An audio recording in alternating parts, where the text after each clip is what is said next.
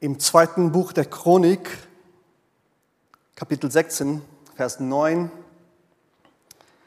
lesen wir, der Blick des Herrn streift, streift über die ganze Erde, so kann er denen beistehen, mit ungeteilten Herzen zu ihm halten.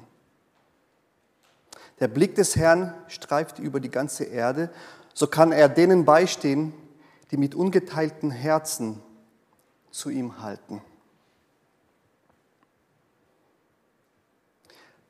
Habt ihr schon von irgendeinem HSV-Fan gehört? Ich bin auch HSV-Fan. Sven lächelt, lächelt schon da oben. Aber wenn St. Pauli ein Tor schießt, freue ich mich auch. Nein, ne? Sowas gibt's nicht. Wenn jemand sowas fühlt, dann kann man sagen, da ist ein geteiltes Herz. Als Teenager haben vielleicht ein oder andere die, die Quelle der Entscheidung. Ach, die Emilia oder die Sophie? Ich habe diese, diese Entscheidung nicht, ne, Noah oder Luca, ne, je nachdem, die, die, Jung, äh, die Mädels. Viele Teenager erzählen immer von ihren Lieben und man merkt, sie sind manchmal sehr ungeteilten Herzen in ihren Gefühlen. Oder eine andere Sache, was wir erlebt haben, äh, Jessica und ich, man, als wir unser ersten Kind bekommen haben, Tobias, ein paar Monate alt, und dann waren wir in der Gemeinde in Heiterbach äh, als Jugendpastor, Praktikum. Und dann hat die Jugendgruppe gesagt, hey, äh, Sie haben uns einen Gutschein gegeben und genießt einen Abend nur für euch beide allein. Wir kümmern uns um euer Kind. Das war schön, der Abend. Aber die ganze Zeit saßen wir am Tisch dort im Restaurant und wie geht es Tobias? Gehen Sie, die Jungs, da gut mit ihm um oder nicht? Ein geteiltes Herz. Man wollte den Moment genießen, aber irgendwie waren die Gedanken woanders. In unserer Beziehung zu Gott können wir auch manchmal ein geteiltes oder ungeteiltes Herz haben. Und darum geht es in diesem Vers. Der Blick des Herrn streift über die ganzen Erde, so kann er denen beistehen, die mit ungeteilten Herzen zu ihm halten. Luther formuliert das so, denn des Herrn Augen schauen alle Lande, dass er stärke, die mit ganzem Herzen bei ihm sind. Gott sucht, aber er sucht nicht nur, er, er steht bei, er hilft, er stärkt die Menschen, die zu ihm halten, und zwar mit ganzem Herzen. In dieser Haltung, Gott, ich, ich, ich bin ganz bei der Sache. Ich bin ganz bei dir. In den Büchern der Könige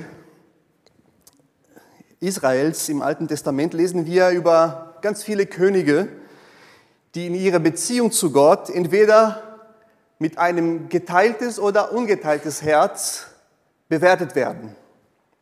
Man wird über einen König berichtet und dann alles, was er in seinem Leben getan hat und dann zum Schluss kommt immer so ein Satz, so ähnlich wie, und er war, das waren die Taten von diesem König und er hatte ein ungeteiltes Herz vor Gott in seiner Regierungszeit oder er hatte ein geteiltes Herz vor Gott. Und damit wir das ein bisschen verstehen, woher diesen Bibelvers kommt, ganz kurz werden wir über zwei Könige sprechen. Und im, im Alten Testament hatten wir König Saul, König David, König Salomo und dann gab es einen Streit in der David-Dynastie und Israel wurde geteilt im Nordreich, genannt so Israel, und Südreich, genannt Juda. Im Südreich, Juda, da herrschte die Dynastie von David. Die Kinder, die Enkelkinder von David und Salomo herrschten dort und im Nordreich äh, waren anderen an der Macht. Und es wird uns berichtet von dem König Abia, im 1. König 15, Vers 3. Er war der Urenkel von König David. Er regierte drei Jahre und das wird gesagt über ihn, 1. Könige 15,3.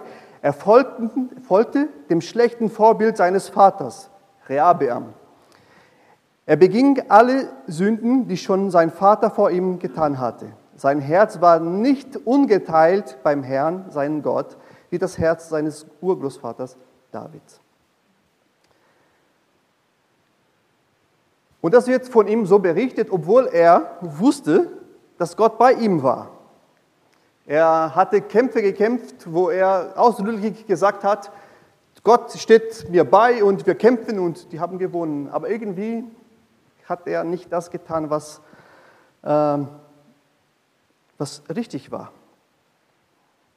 Er war stolz darauf, dass er König von Juda war, dass er richtig da im Tempel war. Er war stolz darauf, die richtige Priester und richtige äh, Theologie zu haben. Er wusste, der Herr steht bei mir an der Seite. Äh, Gott kämpfte mit ihm,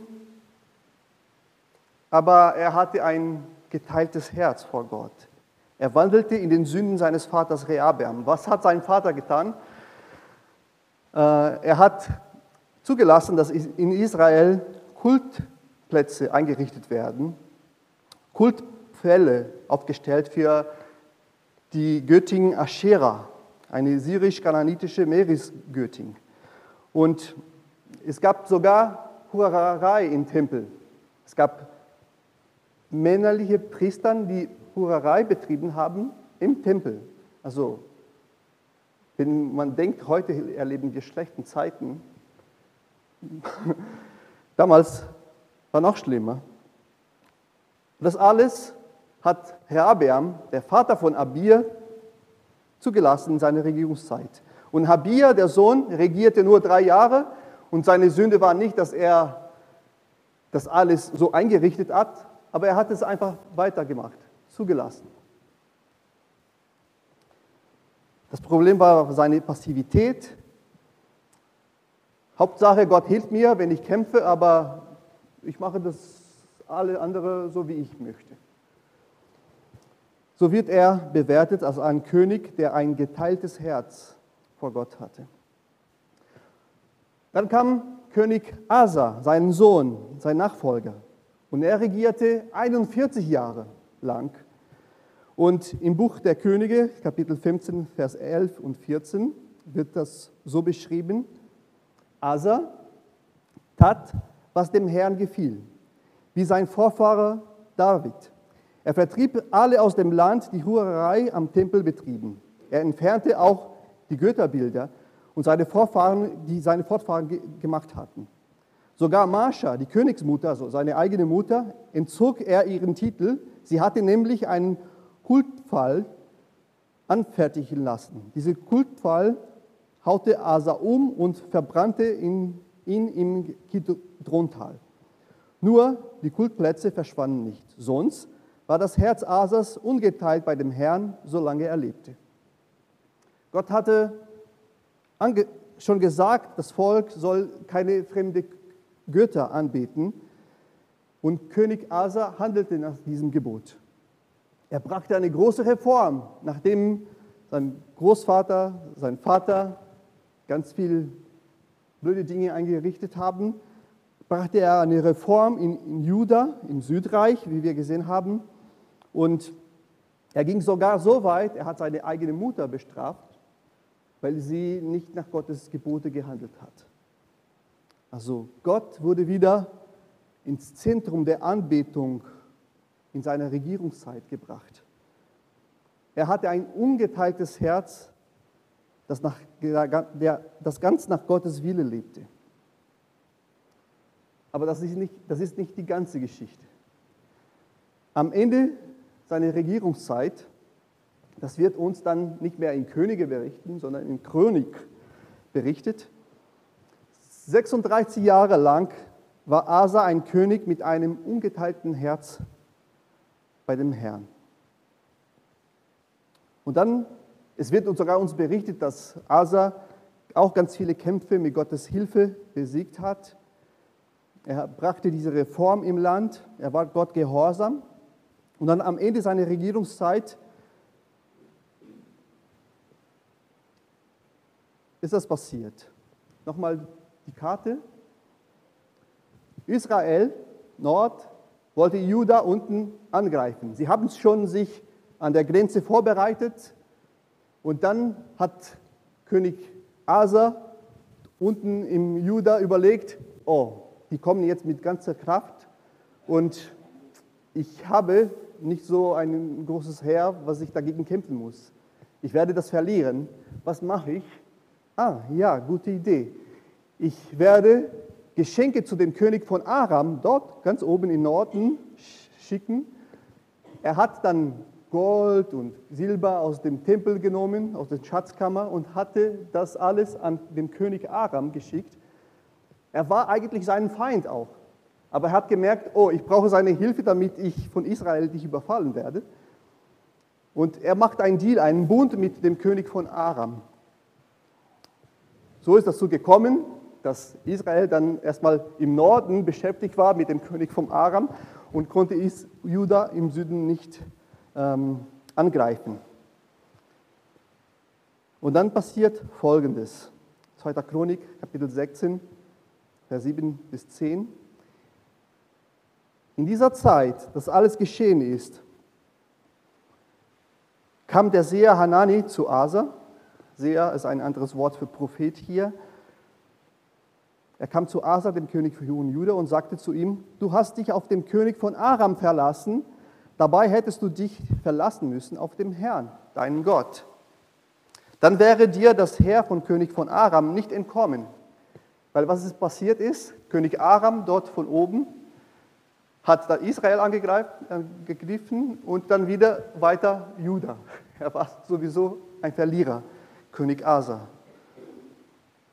Dann erinnert Vers 8 dem Prophet hier, König Asa, hatten nicht die Kuschiter und die Libyer ein großes Heer?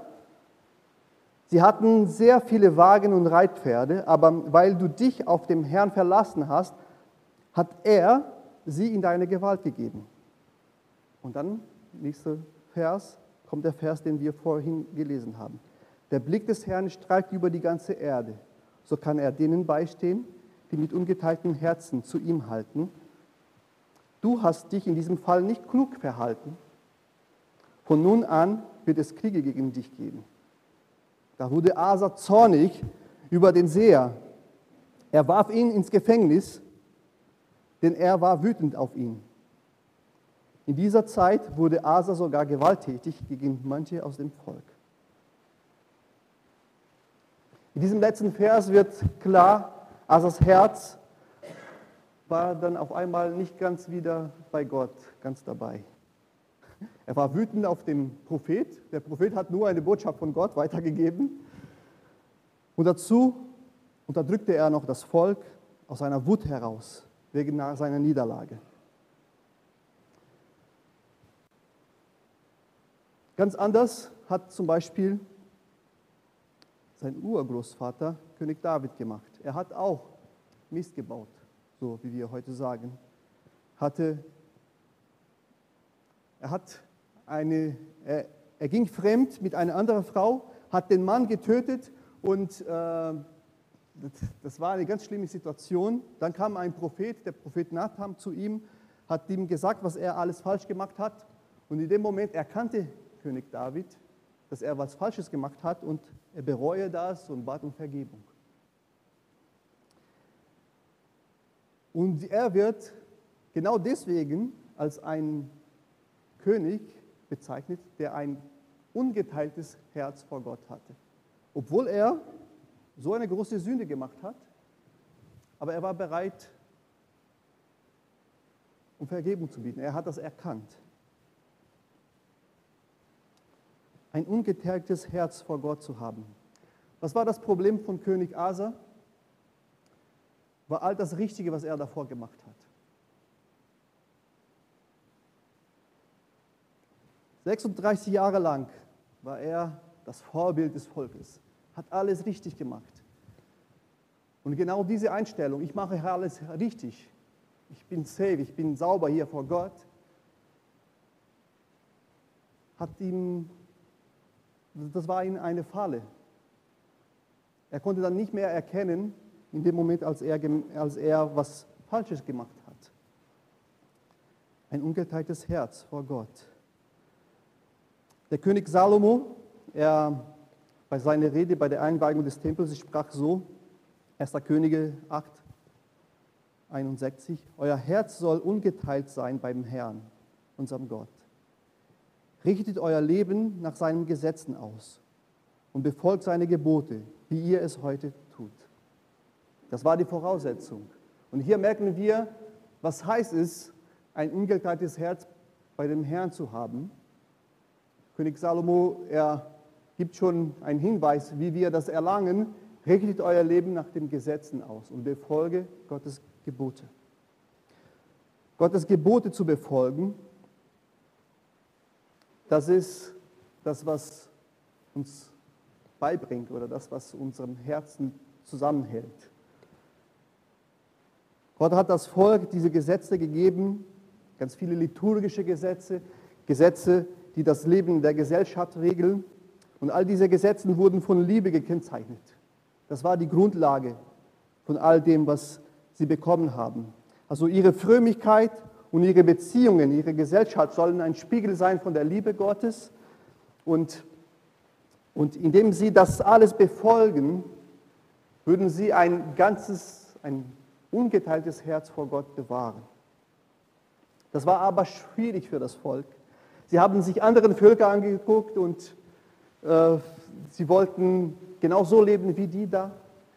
Sie, sie waren nicht ganz bei der Sache. König Asa hatte in seiner Regierungszeit genau auf diese Worte von König Salomo geachtet. Ein ungeteiltes Herz vor Gott. Und das war wichtig. Die Gebote Gottes mit ganzem Herzen zu befolgen, das Richtige zu tun, das ist ein Zeichen von ein ungeteiltes Herz vor Gott.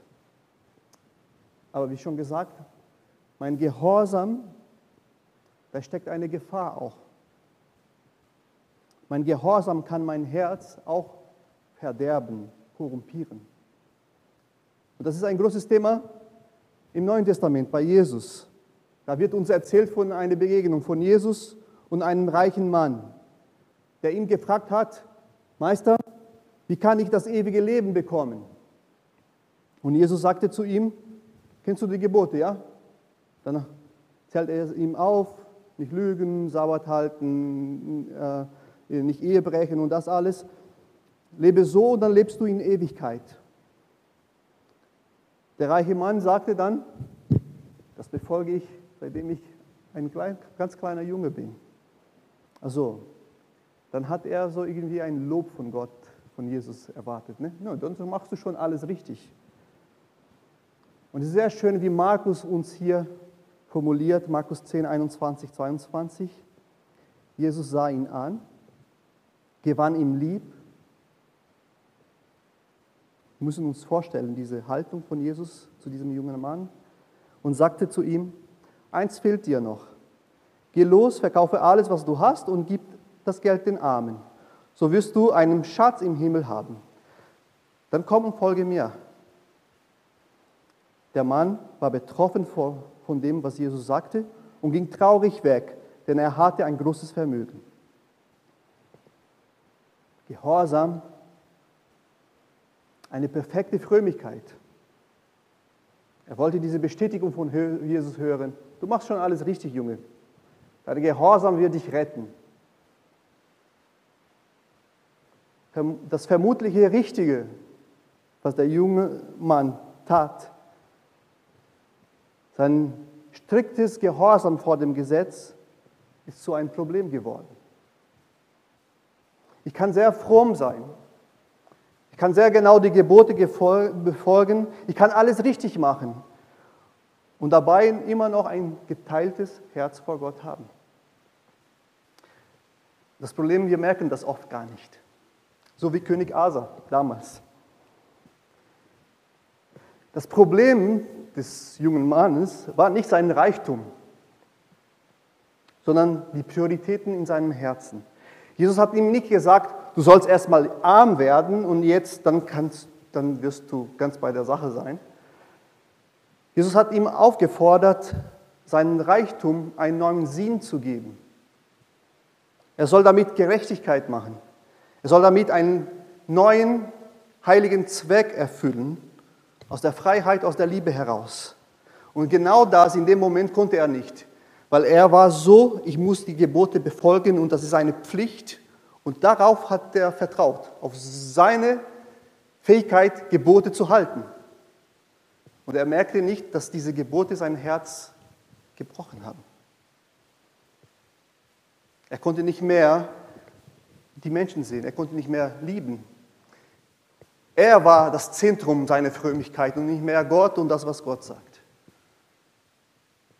Und wie hat er es erlangt? Indem er nur die Gebote halten wollte und gar nicht verstanden hat, was die Gebote in meinem Herzen bewirken wollen.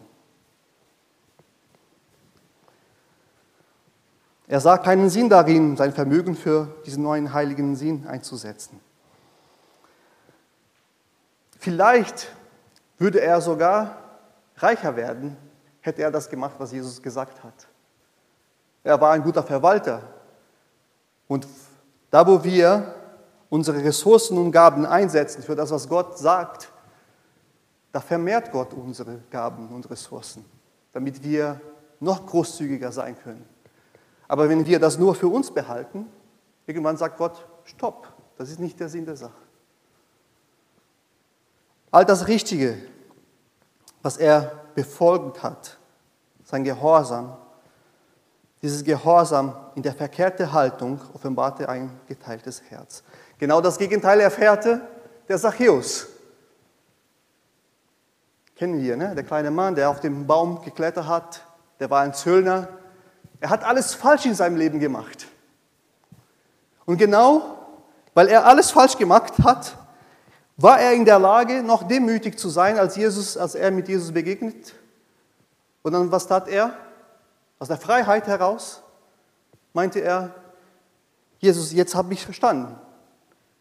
Ich werde mein Reichtum verteilen und ich möchte anderen Menschen damit segnen. Und was sagt Jesus zum Schluss? Heute ist in diesem Hause Heil widerfahren. Er hat in seinem Leben alles falsch gemacht. Er war nie richtig gehorsam. Und genau dieses Bewusstsein, ich bin unwürdig, ich bin, ich bin nicht vollkommen, ich bin, das führe ihn in Demut zu Jesus und das brachte Erlösung. Und es gibt ganz viele Beispiele von Jesus, die wir manchmal gar nicht merken. Zwei Männer gingen zum Tempel zu beten. Der erste hat alles richtig gemacht und war sogar stolz darauf. Danke Gott, dass ich das und das und das, das mich bin wie der andere da. Danke.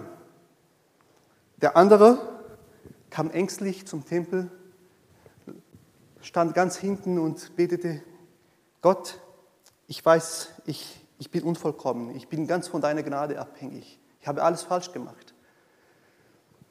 Wer ist gerechtfertigt vor Gott nach Hause gegangen? fragt Jesus.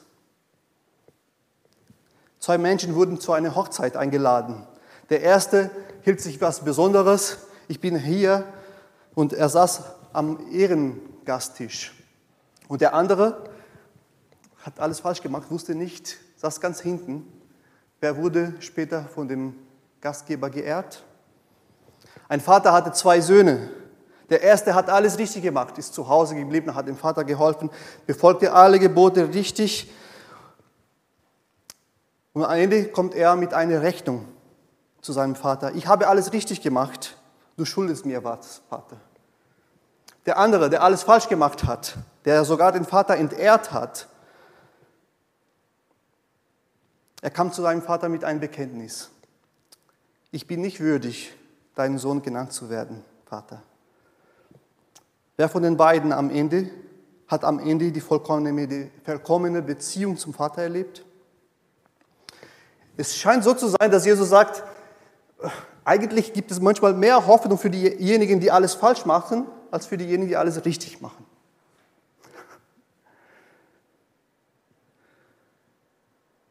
Was heißt das dann für uns?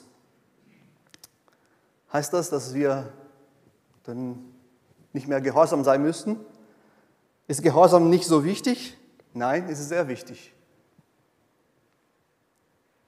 Es geht mir nicht darum, Gehorsam schlecht zu reden. Jesus' Stimme zu hören und seine Gebote zu befolgen, ist sehr wichtig. Es gehört dazu, zu einer Haltung für ein ungeteiltes Herz zu bekommen. Nicht umsonst sagt Jesus Matthäus 7, wer diese Worte von mir hört und sie befolgt, ist wie ein kluger Mann, er baute sein Haus auf felsigen Boden. Johannes 14, 15, wenn ihr mich liebt, werdet ihr meine Gebote befolgen. Johannes 15, 10, ihr haltet an meiner Liebe fest, wenn ihr meine Gebote befolgt. Ich befolge auch die Gebote meines Vaters und halte an so an seine Liebe fest. Das Gehorsam an Gottes Gebote, an dem, was Jesus gesagt hat, das ist ein Werkzeug, wodurch mein Herz ungeteilt bleibt. Oder wenn es schon geteilt ist, so wie ein Klebstoff, der das alles zusammenfügt und zusammenhält. Gehorsam ist wichtig. Es ist ein Zeichen von einem ungeteilten Herzen vor Gott. Aber pass auf, das ist die Warnung, was Jesus immer wieder bringt. Wir Menschen in unserer Tendenz zur Sünde wir machen sogar auch das Gute, was wir tun, zum Schlechten. Wir korrumpieren das auch. Wir machen uns ganz schnell von unserem Gehorsam abhängig und wir meinen, Gott wird mich segnen, Gott wird mich retten, weil ich gehorsam bin. Nein, er rettet uns, weil er gnädig ist. Und immer wenn ich meine, jetzt habe ich alles richtig gemacht und jetzt, Gott, du schuldest mir was. Aber wenn ich in der Haltung bin, Gott, ich bin, ich folge dir von ganzem Herzen, ich befolge die Gebote mit ganzem Herzen ich möchte mein Bestes tun. Aber ich weiß, eigentlich bin ich unvollkommen. Ich mache nicht alles richtig. Das ist die Haltung, von einem Menschen, der einen ungeteilten Herz vor Gott hat.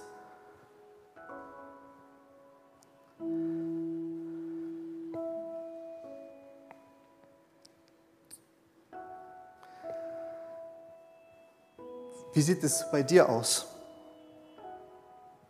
Vielleicht sagst du, oh, das irritiert mich jetzt ein bisschen, diese Botschaft. Ja, das kann ein Zeichen sein, dass man ein bisschen mehr zu viel auf der eigene Fähigkeit, gehorsam zu sein, gesetzt hat und zu wenig auf Gottes Gnade. Bitte zu Gott um einen ungeteilten Herz vor ihm. Möge dein Weg mit Gott von Vertrauen und Glauben bestimmt sein und nicht von Rechthaberei vor Gott. Und auch meinen Blick zu dem Nächsten den, wir schauen immer zu den anderen und sagen, der macht alles falsch, der macht alles falsch. Ja, wir können einander so bewerten, aber aufpassen. Es ist nicht das Gehorsam, was uns vor Gott Erlösung bringt, sondern seine Gnade. Und manchmal genau all das Falsche, was der andere macht, wird ihm am Ende zum Gott führen. Und das, das kriegen wir nicht zusammen in unserem Kopf. Darauf zu vertrauen, dass Gott sein Werk in den Herzen der Menschen macht. Vater, ich will auf mein Herz wachen. Ich bin mir bewusst von meiner Unvollkommenheit. Ich möchte in meiner Frömmigkeit nicht stolz werden, aber ich möchte dir folgen und deine Gebote halten von ganzem Herzen. Ich will so lernen, zu vergeben, wie du vergibst, so lieben, so wie du liebst. Ich möchte dir von ganzem Herzen gehorsam sein, aus der Liebe heraus. Verändere du mein Herz. Amen.